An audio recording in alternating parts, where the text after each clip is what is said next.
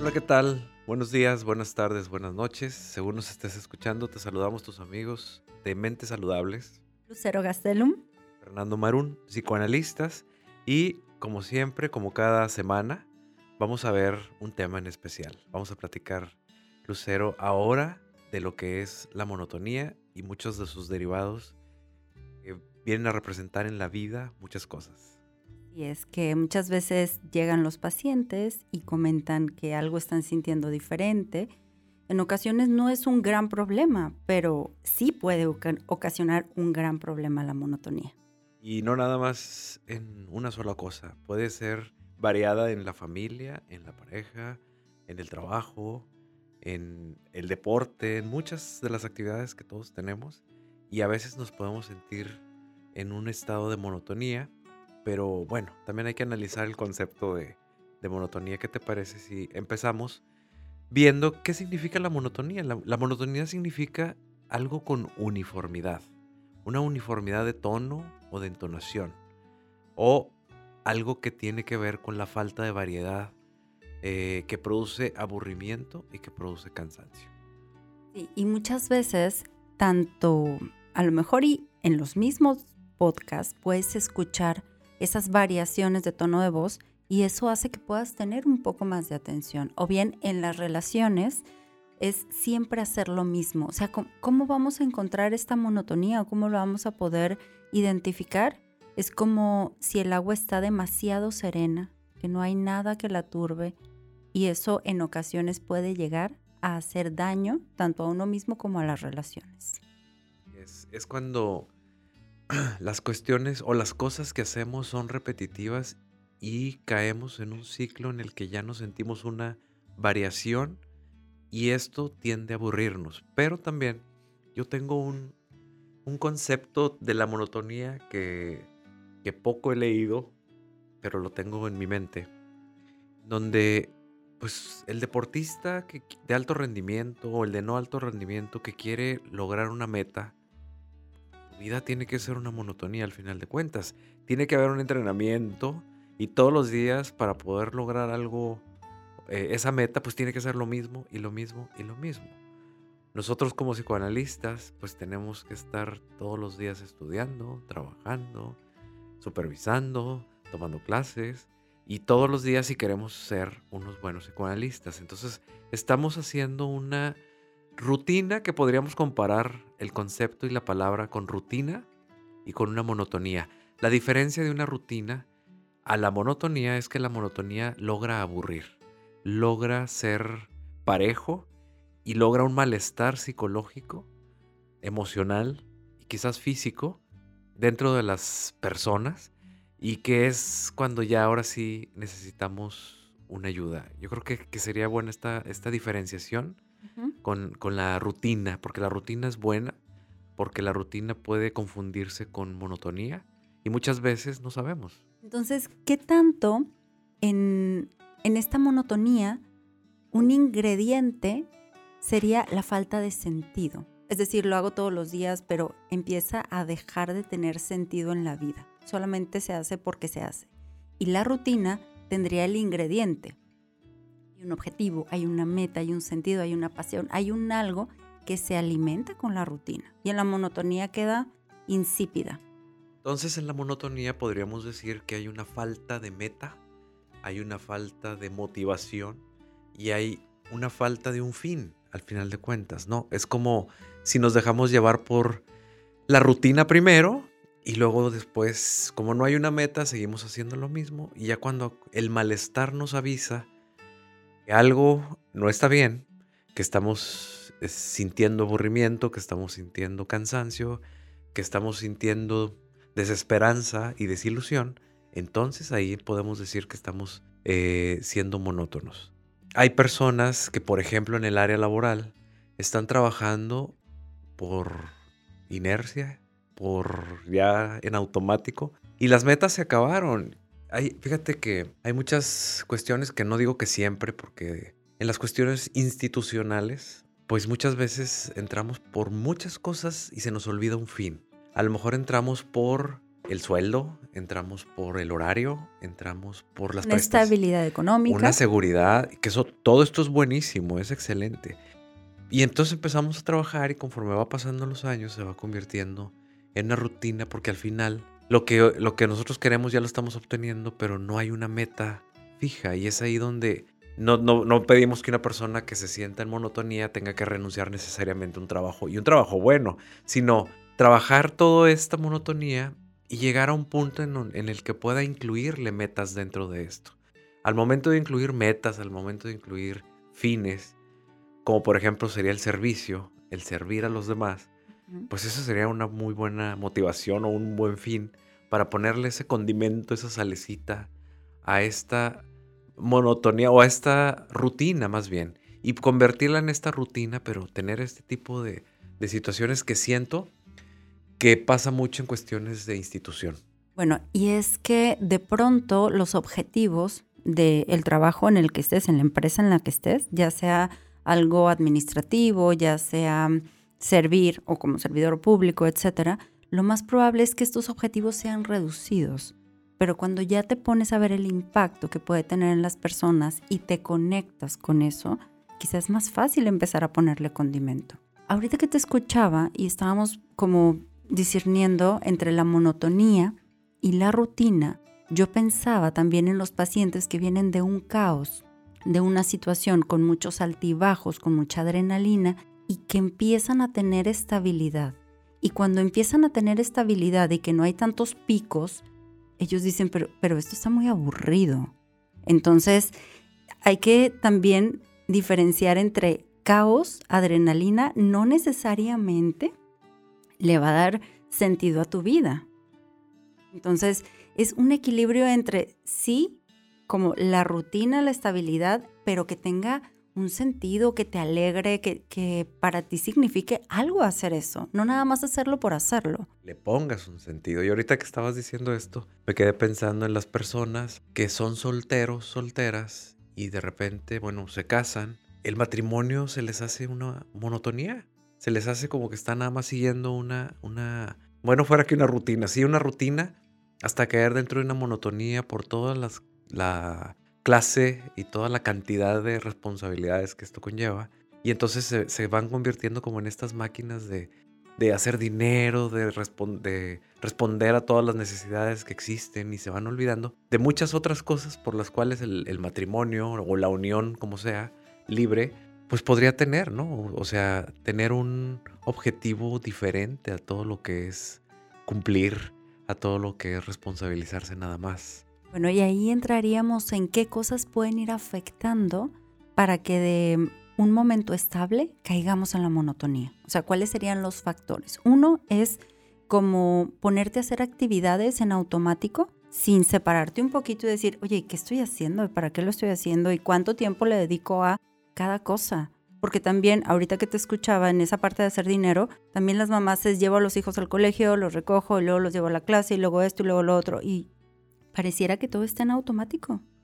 Bueno, ¿y tú dónde estás? ¿Y tú qué estás pensando? ¿Qué estás sintiendo?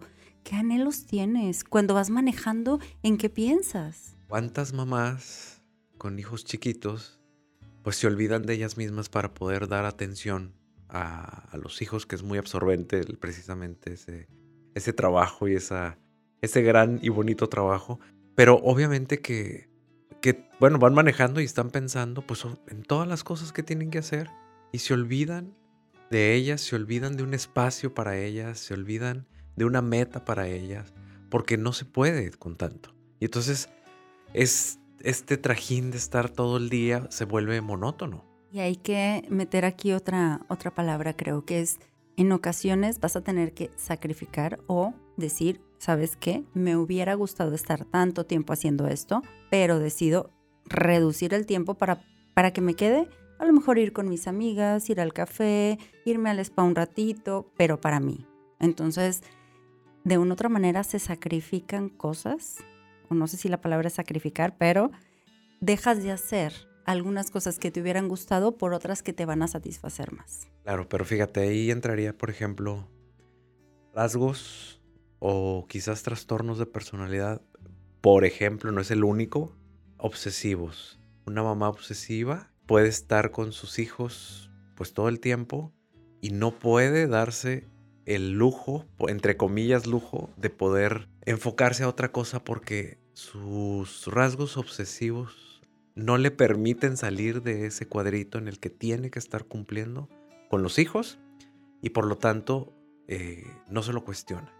ni siquiera. Entonces, esa fantasía, porque es una fantasía de control o querer controlar absolutamente todo, nos puede llevar a la monotonía. es, exacto. Entonces, la monotonía, lo que queremos decir con esto es que no es nada más, ya caí en esto, sino también en nuestra personalidad podemos llegar a tener rasgos, características y o trastornos de personalidad que nos llevan a tener una monotonía en las diferentes áreas de nuestra, de nuestra vida. Y aquí hay un ejemplo, ¿no? Así es. Entonces, con, con este podcast, ojalá que puedan ustedes reflexionar como qué tanto estoy disfrutando lo que estoy haciendo, qué tanto ir a mi trabajo y hacer lo que hago realmente me satisface, qué tanto la convivencia con mi familia me satisface. Y entonces si en estas reflexiones dices, ay, creo que no, entonces es momento de empezar a tomar acciones. Ok, ¿qué puedo hacer para disfrutar el trabajo? ¿Qué puedo hacer para disfrutar a mi familia? La convivencia con mis hijos, con mi esposa, con mi esposo, de tal manera que realmente tú seas activamente quien le ponga este condimento. Y fíjate, ¿y si lo ponemos al revés? ¿Qué pasa con aquellas personas que tienen una o que sienten una monotonía, que son solteras, que son solteros y que se la pasan trabajando, se la pasan del trabajo a la casa, en su casa ya no quieren hablar con nadie, llegan ya muy tarde, llegan muy cansadas, muy cansados. Y entonces su vida se vuelve monótona y entonces es, queda esta ilusión de, bueno, cuando tenga una pareja, entonces mi monotonía cambiará.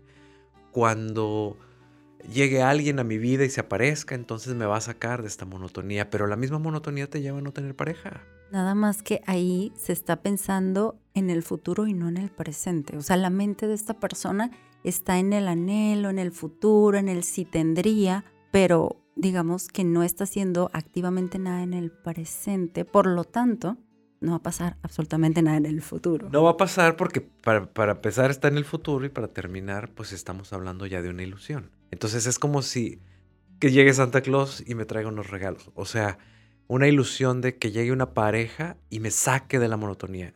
Eso es muy difícil que pueda suceder y más cuando una persona está inmersa precisamente en un ciclo de monotonía, obviamente que no hay espacio para una pareja. Lo que pasa es que e, es estar como viviendo una realidad distinta a la que se vive. O sea, viviendo subjetivamente en la mente de la persona está ocurriendo otra cosa y luego abres la ventana y ves la realidad y dices, ay, esto es diferente a lo que está en mi cabeza. Y es muy importante que haya una congruencia entre eso que veo y cómo lo interpreto, cómo lo juzgo, que está en mi mente, ¿no? También existe la monotonía por resistencia. Hay personas que que se ciclan en algo, pero porque son resistentes a un cambio, porque son resistentes por un miedo que tienen a tener pareja, a, ser exitosos o a no ser exitosos a ser fracasados, a algo, un motivo por el cual no, no le puedan entrar, no quieran acceder y entonces hacen su vida una sola cosa monótona y no les importa porque eso los protege o las protege de algo a lo que le tienen tanto miedo. Tanto miedo está en una relación de pareja, tanto miedo a estar en un éxito, tanto miedo a estar en un fracaso. Y entonces mejor sigo por esto que es un camino aparentemente y entre comillas seguro y la gente se vuelve monótona también. Y así se les va el tiempo y se les puede ir la vida. Entonces en el fondo saben que, que no está bien lo que están haciendo, que les aburre lo que están haciendo, pero que también esto es algo seguro que han encontrado y que les da mucho miedo ver lo que, lo que hay del otro lado de la barda, ¿no? Bueno, y cuando dices no está bien, creo que más allá del no está bien, eh, que quieres dar a entender tú, no decimos cuál es lo correcto o cuál es lo incorrecto, sino realmente no está disfrutando su vida. O sea, realmente eso no le da plenitud en su vida. Entonces... Por eso no está bien. y en esa parte no es como si tú lo estás haciendo y para ti eso tiene un sentido, pues ok.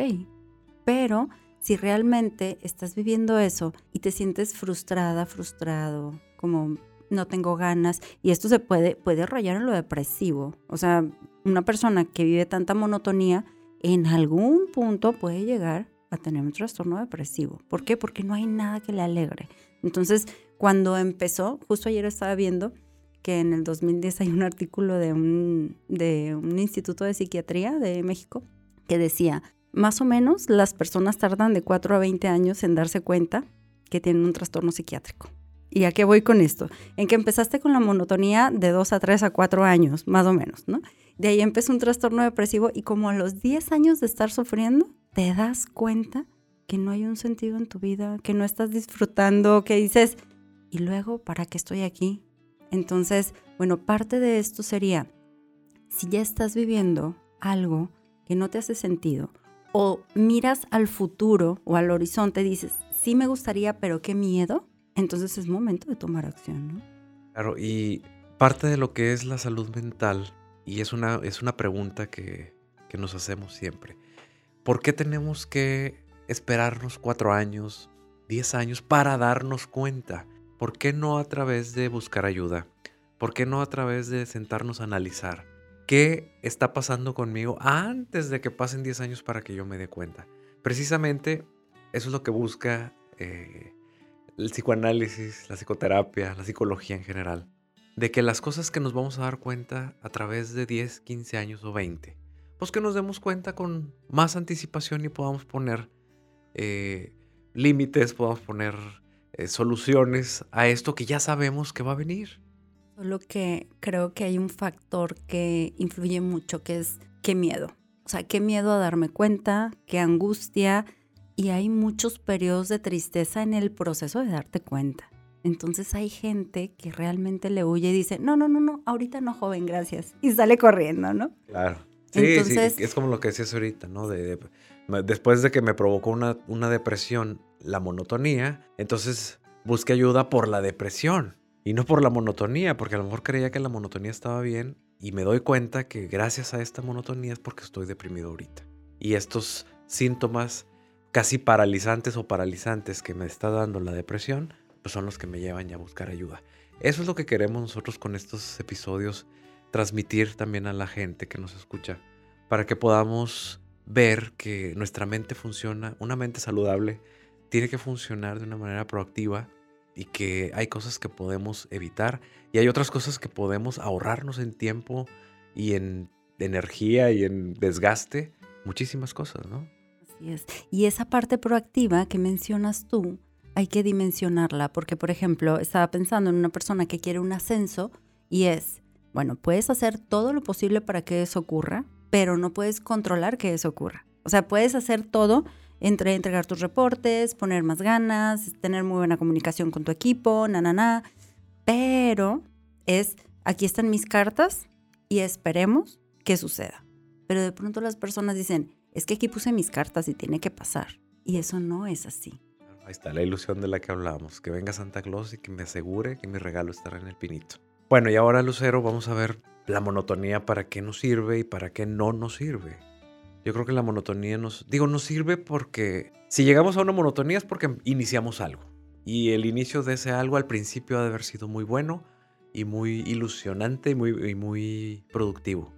Pero también nos sirve para darnos cuenta que cuando ya estamos cansados, cuando ya no estamos sintiendo deprimidos, darnos cuenta que hay cosas que ya no están funcionando de la, de la manera más óptima y es momento de cambiar, es momento de agregar, es momento de buscar y para eso nos sirve la monotonía con todos sus efectos. ¿no, hay nada totalmente malo ni totalmente bueno, sino hay que ir viendo para qué nos sirve identificar esta monotonía y la parte negativa o mala, bueno, creo que hemos abordado mucho más en este podcast, cuáles serían las consecuencias en tu salud mental, en tu disfrute, en tu relación con los demás, porque también puede haber relaciones que se secan por esa monotonía, ¿no? Parejas sienten a veces que están en monotonía, pero le siguen y le siguen y le siguen hasta que revientan, hasta que llega un síntoma, ya sea de infidelidad o ya sea de alcoholismo o ya sea de eh, trabajar excesivamente para no estar en casa o refugiarse demasiado en los hijos y no en la pareja. Todo este tipo de cosas pues también son, son síntomas que vienen acompañados de una monotonía y que si no la detectamos con tiempo y no ponemos acción, pues obviamente que esto se va a hacer crónico y ya, ya hablaremos de algo más, más difícil a través del tiempo. Bueno, pues vamos a dejarle aquí en este tema. Eh, para las personas que nos están escuchando en el área de Monterrey en la, eh, y quieren una consulta en línea o de manera presencial, o las personas que están fuera de la ciudad o fuera del país, una consulta en línea, ¿a dónde se nos pueden localizar, Lucero? Nos pueden encontrar en Facebook en Mentes Saludables o en Instagram en arroba Mentes Saludables MX. Un placer. Un placer, gracias. Hasta luego. Hasta luego.